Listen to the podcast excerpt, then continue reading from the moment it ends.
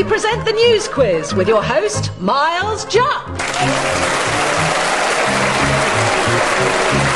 Hello, and welcome to the news quiz. We start with an extract from the Northern Echo read by Caroline Nichols. A 12 week old kitten was rescued from inside a living room sofa after fire officers chopped it up with hacksaws and hydraulic cutters. Our thanks to Ian Forsyth for sending that in. Now let's meet the teams. Will you welcome first on my right Helen Lewis and Andrew Maxwell? And opposite them on my left, Zoe Lyons and Simon Evans. Helen, who's railing against a price hike? This must be the story that it has been the biggest price hike in rail fares in five years, I think an average of 3.4%. Um, and the best thing about this was that our politicians handled it with the grace and competence for which they've become renowned. So you had Labour's transport spokesman, Andy, oh, I can't even remember, one of the Andys anyway, uh, he, got, uh, he was trying to do interviews and he was stuck on a train outside Stevenage. so he had to try and do his interviews using the Virgin Wi-Fi. Now, I don't know if any of you have ever used the Virgin Wi-Fi. I would really rather if someone said, do you want to put another man on the moon or reliably get the Virgin Wi-Fi to work? I would be getting Buzz Aldrin out of retirement in an instant. Um, and then you had Chris Grayling, who was the cabinet minister responsible, and unfortunately he couldn't do any interviews at all because he was in Qatar. And apparently the reason he was in Qatar is because we need to do some trade deals with Qatar. And I have to say, if that is the rationale, do not send Chris Grayling to Qatar. He is the worst cabinet minister in the whole of the cabinet, a very highly contested prize. And just think more people don't hate him because they don't know who he is. I think they think he's Iain Duncan Smith turned up to 110%. But if they knew who he was, so for example, he was uh, Minister for Justice and he introduced everybody in the whole prison system to a completely new feeling that they never had before, which was being pleased to see Michael Gove. I, yeah, I don't hold out much hope for our rail system, I'm afraid. Uh, anyone know the, the actual the surname of Labour's Shadow Transport Secretary?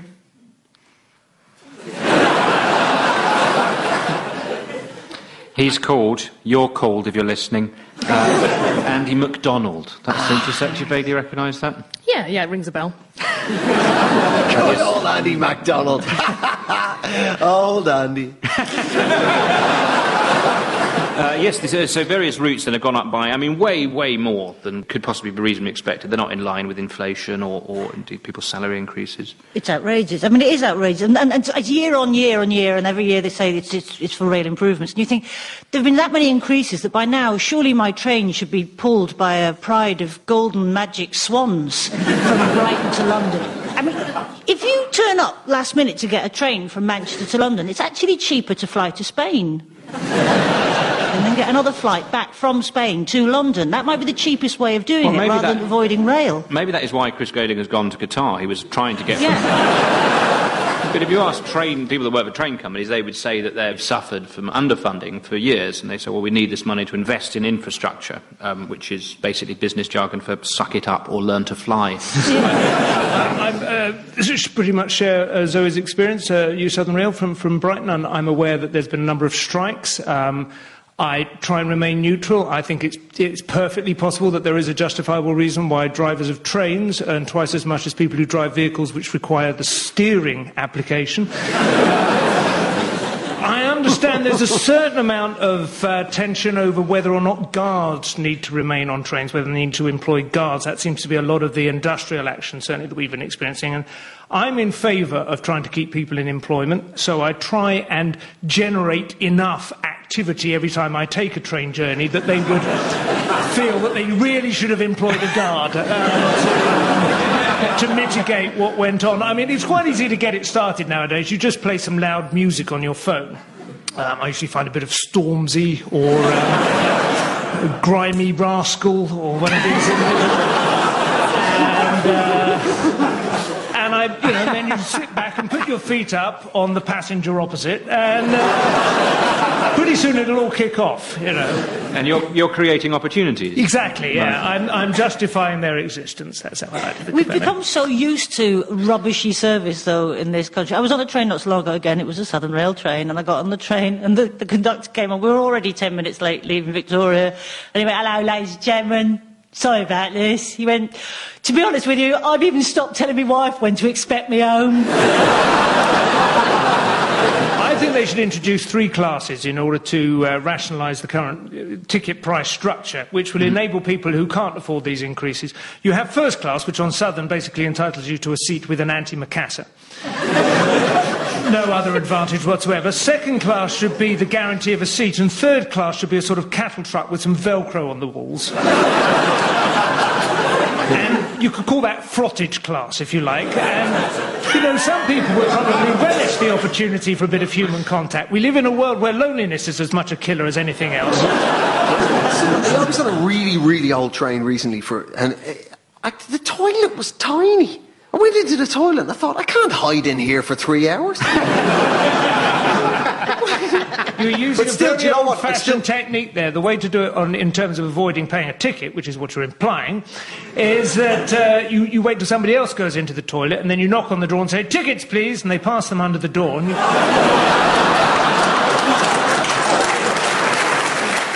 This is the rail fares hike, with prices on routes nationwide being increased by up to 3.6%. This means an annual season ticket from, for instance, Cheltenham to London has gone up by £460. Still, that's a small price to pay for the luxury of spending five hours a day staring out of the window, wondering why you ever thought this was a life worth living.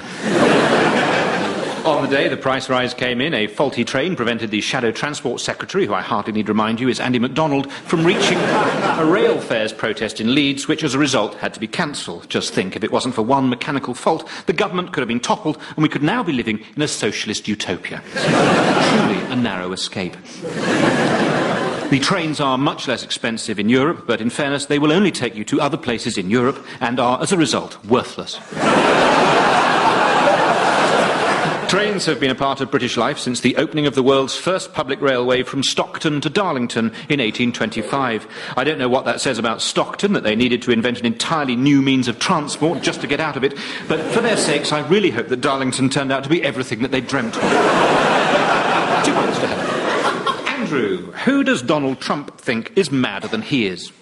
This is uh, his erstwhile best buddy, Bannon. They've fallen out. The idea of them falling out and me having to pick a team over whose side I'm on, I, I just can't decide. It's like watching two tramps fight. I don't care who wins, I just wanted to go the distance. You know, it basically, a book has come out. And Steve Bannon has contributed to this book about, you know, mentioning his time in the White House. And he said that Donald Jr. meeting this Russian dude uh, was potentially treasonous and various other bits and pieces. And Donald Trump has gone nuts. And as of the last uh, day or so, has tried to get the book banned, to slap a legal writ of some sort on this book and not get it published because it's, it's really negative about him and his presidency. But I don't think he needs to worry about because, you know, he's upset that he's worried that his base will fall away if they find out what's in the book. But they're not going to find out because it's in a book.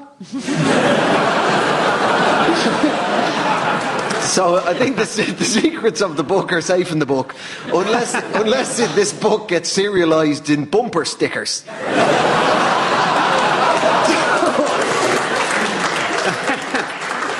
oh, Donny, oh, Donny and his naughty secrets are safe. I can't wait for the movie though, because that will come out at some point. The sort of Bannon v Trump movie will come out. I hope it's like a sort of feud type movie, like sort of Bette Davis, Joan Crawford type affair, where they both hate each other, you know, and there's brilliant lines in it. You wouldn't be this awful to me if I wasn't in this White House, but you are, Trump. You are in the White House. Classic. What's your view on this, Simon? Well, I think it's, I mean, it's, obviously we, we, you've heard the, the orthodox establishment view of Trump, which is that he's a, a lunatic bordering on uh, homicidal maniac.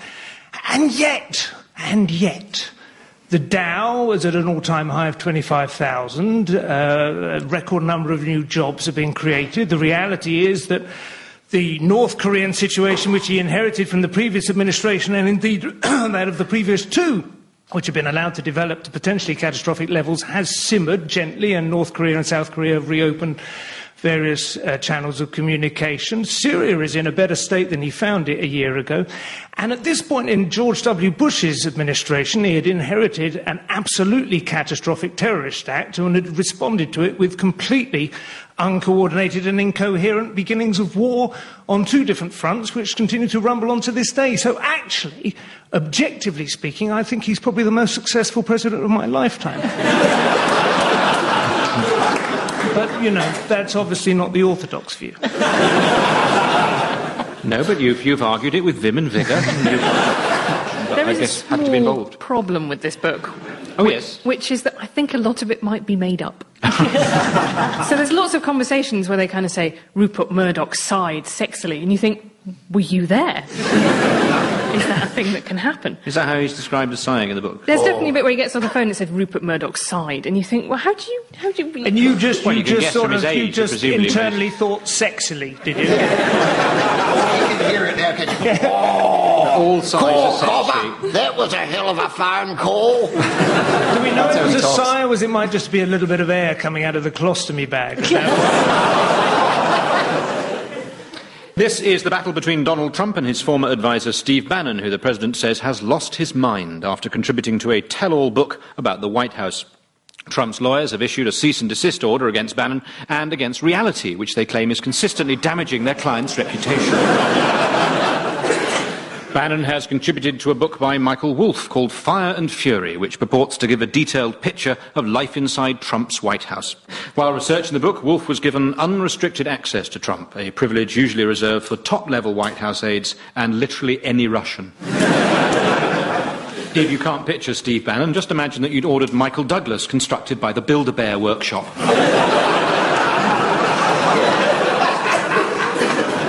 Responded to the comments by claiming Bannon had lost his mind before hopping on Twitter to casually bait a psychopath with nuclear weapons into an allegorical willy measuring competition. Two points to Andrew. Zoe, whose operation has been cancelling operations?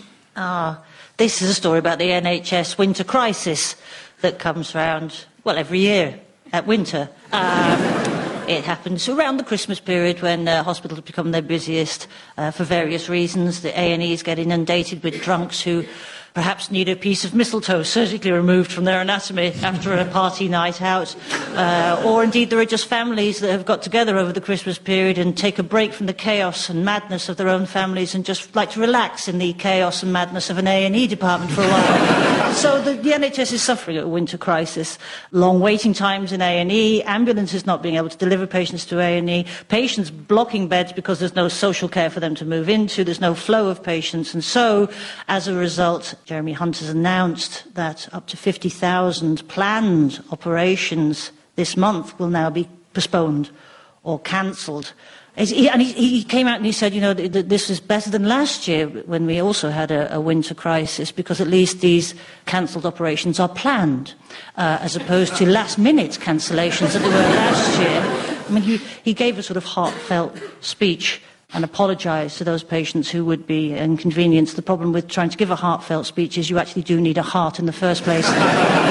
Theresa May, though, bless her, trumpeted in uh, and said that actually there was not really a crisis and they were better prepared for, for winter than any other time, which is lovely because her, her ability to sort of see the positive in any dire situation is now absolutely remarkable, isn't it? Yes, she seems to be a great morale well, booster. to be run. The horrible pictures where you see some poor person who's just had an operation then has to make small talk with Theresa May. You come round from a general anaesthetic and she's standing there. You think, well, this hasn't gone well, has it? Apparently, it, the reason why this is the most pressured week of the year in the NHS is because it's straight after Christmas. And it's old people have either gone to visit or been visited by their grandchildren. And their grandchildren have sneezed on them. And the old people have got bugs and flus and whatnot. Of, it's literally, it's like nature. It's red in tooth and claw. It's biological warfare of the generations. It's children trying to free up a bit of equity. But at the same time, it's the start of dry January. Surely, at the same time as there's more ill old people in the NHS, there's a lot less broken armed, drunken Egypts. Yeah, but then I suppose at the same time there's fewer people self-medicating with whiskey and things like that. You've got nor- normally that I mean that whiskey would cure most things, wouldn't it? if people aren't drinking, they haven't got that opportunity. They've literally got to see a medical professional. I suppose it's a, it's very difficult state of affairs. Well, you're um, saying that it's basically the whole country sobers up and goes, oh my God, I'm quite ill. Oh my word, these are symptoms. I thought I was having fun. Uh, yeah. Uh, Simon, presumably you're about to tell us that the NHS has never been stronger. Listen, I'm, NHS continues to function as well as any other socialist enterprise on the uh, face of the earth at the moment. I don't see why. It, this is its whole problem: is that it is a socialist religion. It's the last artifact of the last socialist government this country ever saw. It's time to be honest about it. It would stop creaking under the burden of expectation if everyone who could afford it simply took out private health insurance. I, for one, am currently signed up to the Dutch system. I just hop on a train if I need anything done. And, uh, you know, it's well funded. The accent alone makes me feel better as soon as I get there. I mean, the thing is, the, you know, Jeremy Hunt uh, continually mentions the uh, ageing population as a problem for the creaking NHS, and you go, well, this isn't a surprise either. You should have planned for this, mate. We knew they were going to age. We've been aging for 80 years, haven't we? I mean, we've been aging. It's not like all of a sudden there was a massive that. Quantum reckon- leap and people went from 32 to... I think people have always aged. That's what I mean. I think we're, we're hanging on because we know that technology is just around the corner, which will solve this in the form of sex robots, uh, which are. which are going to cure a lot of of nowhere. society's most deeply entrenched problems, but Which- in particular which- social care. Surely that's not entirely what social care provides. Surely. Some people Nine- just need shopping done for them, Simon. Nine tenths, nine tenths of it is the human. I mean, obviously, people. Nine tenths of social care is not sexual services.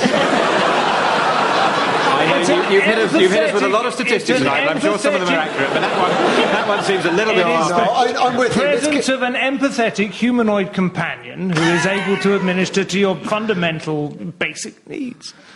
Sex robots can be programmed.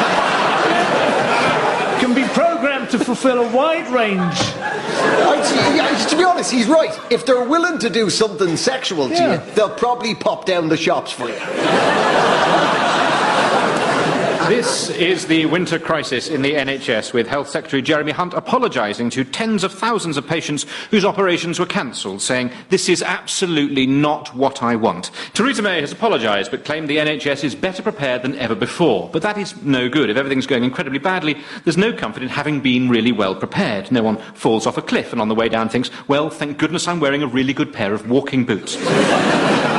I should say hello to anyone listening from hospital, where I know the news quiz is very popular, uh, particularly in operating theatres, which use our cuttings as a form of local anaesthetic. Ultimately, the problem is that people insist on going to hospital when they're sick, rather than accepting that life is finite and there is no escape from the grave. Happy New Year, two points to Zoe. and at the end of round one, the scores are Helen and Andrew have four, and so too do Zoe and Simon. We start round two with an advert seen on Gumtree. Vintage board game Escape from Colditz Castle, Blue Box edition from 1971. Used condition. Three escapees missing. Thanks to Elizabeth Wrench for sending us that. Zoe, whose plans are bordering on chaos? Is this the story about uh, the Home Office's plans to bring in volunteer um, border patrol guards? what could possibly go wrong? It was one of those stories that I read and I went, oh, I really hope this happens because I've got such a beautiful image of Dad's army in my head. It- yeah, the, the Home Office want to encourage volunteers into becoming border guards across the country because there is a huge shortage, there's been job cuts, etc. And also because we're an island, obviously, there's an awful lot of unguarded ports and points of entry into this country that have no border patrol whatsoever. It does beg the question, who would volunteer to be a border guard? Just Monty Python enthusiasts who would dress up as the Black Knights, just stood there going, "None shall pass," you know. because the thing is, uh, according to this story, they- they'll have no power. These volunteer, vo- uh, what is what are they called? They're called Border Force Special Volunteer Force. Border Force Special Volunteer Force. Got my own bicycle. Yes. They'll have no power. He's They'll- not going to get past this flask. yeah, look at this. Particularly when you think as well, post Brexit, it's all going to get a little bit tighter around the borders, isn't it? It's all that's that's what it was about for lots of people, wasn't it? Tightening our borders, Taking back control. bringing back and control. there's no way you can control something without Enid and George. Absolutely right. Are these jobs that need to be done, or are they just trying to Yeah. create a thing for people to do this Well, job? this and this, is, this could be for them. like the, the Boy Scouts could get involved, possibly, or So I know exactly who would do it. Near where I live, there's a beach where, not last summer, summer before, there was a boatload of illegals rocked up on the beach. And, and they could they could do it. yeah, we can. That's They a know great the idea. It's all cash in hand. It's all It's cash in hand. They know the coast. There was a, a boatload of uh, Albanian illegals being brought in by a couple of Cockney gangsters. But like for the week afterwards, wow. There was hundreds and hundreds of dudes out there with binoculars, like literally, we are the last line of defence. And each one of them, they look like sort of like a far right version of a train spotter. But it will attract the kind of genteel amateur fascist, won't hmm, it? Yeah. It'd be like huge. I mean, sort of thousands of people would have to be deployed to do this job if it needs doing. Then the entire coast needs to be manned at what all times, just in the hours of darkness. Well, if you wanted- 7,000 miles of British coast in darkness out there with a little lamp and a sort of little tin thing. This will become a national pastime. It'll be fantastic. Changing the road signs, that was, that was one of the things. Just outfox them. You can't, you can't just judge people by the skin colour. This country has got many very valuable brown and black people in it. So you can't just assume that that's a foreigner. You've got to do something that only a British person would know. You've got to break into some sort of song that only they could follow. You've got to, one after another, you've got to sit them down, look them in the eye and go, you do the shake and vac. right? And unless they say, put the freshness back, please, on your way. Because if they don't know the second line of that, that's a true Johnny Foreigner right there. This is the news that the Home Office is discussing plans to plug gaps in the UK's border force with volunteers. You just find yourself asking, as they must do in so many Radio 5 Live commissioning meetings, who is this going to appeal to other than racists? Proposed volunteer force has been described as a dad's army operation, conjuring up pictures of a motley crew of lovable characters ham-fistedly burning down a mosque while shouting, they don't like it up 'em. You probably won't get any real powers. It'll be a complete rip-off. You'll be told you can join in with the internal examinations. You'll just be holding the torch. All I can say is, do you get nectar points? Because if so, hand me a baton. Uh, two points to Zoe. Simon, have a listen to this.